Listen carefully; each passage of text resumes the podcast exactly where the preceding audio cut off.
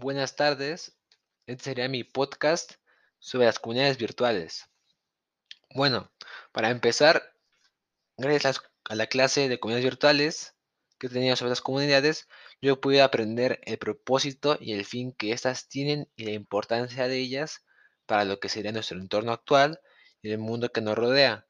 Por eso, al hablar de este tema, me gustaría hacer hincapié en tres puntos específicos, los cuales serían, el primero, cómo manejar mi comunidad virtual.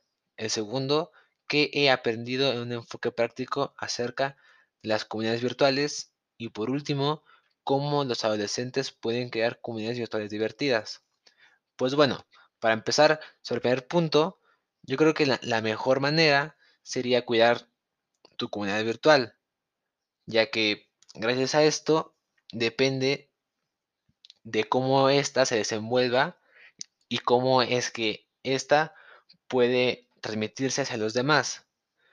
También una cosa importante, y yo creo que más importante, es que el contenido que tú crees sea diferente y único para que se distinga de los demás, para que resalte y sea atractivo, para que la gente a la que se lo expones se sienta como muy interesada en el tema, o ya puede ser que se sienta como, como que tiene ganas de escucharlo, o que se sienta identificada a lo que estás exponiendo.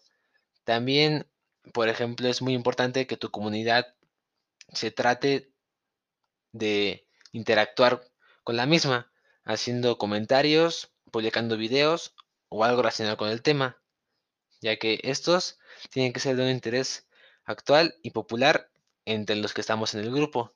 También hay que considerar tener un monitoreo de nuestra comunidad, ya que no queremos que se haga tóxica y que esto pueda afectar a la comunidad, a nosotros y a la gente que está incluida en ella. Por eso es importante también ponerle atención a, a los clientes para que no pasen este tipo de cosas. Yo creo que en base a estos puntos se puede tener una comunidad bastante buena y agradable para todos.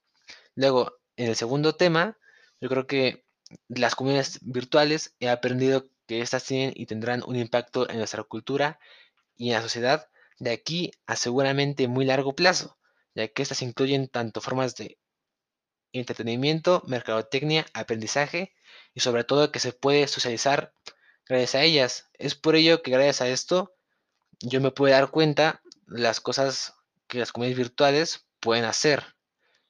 Pero bueno, para mí esto es lo más importante en general, ya que se debe de tener mucha importancia sobre esto. Así que bueno, yo gracias a esto he aprendido muchas cosas y por ello para mí son muy importantes. Y ya por último, el tercer punto sería cómo los adolescentes pueden crear comunidades virtuales divertidas. Pues yo creo que para que se puedan crear comunidades divertidas, la comunidad debe de sentarse en un gusto en común. Esto puede ser muy variable, ya que se puede incluir cosas como videojuegos, algún grupo musical, algún gusto en particular, por ejemplo, alguna serie, y sobre todo siempre tratar de tener una convivencia muy sana para que no se fomente ningún tipo de odio ni ningún tipo de malentendido.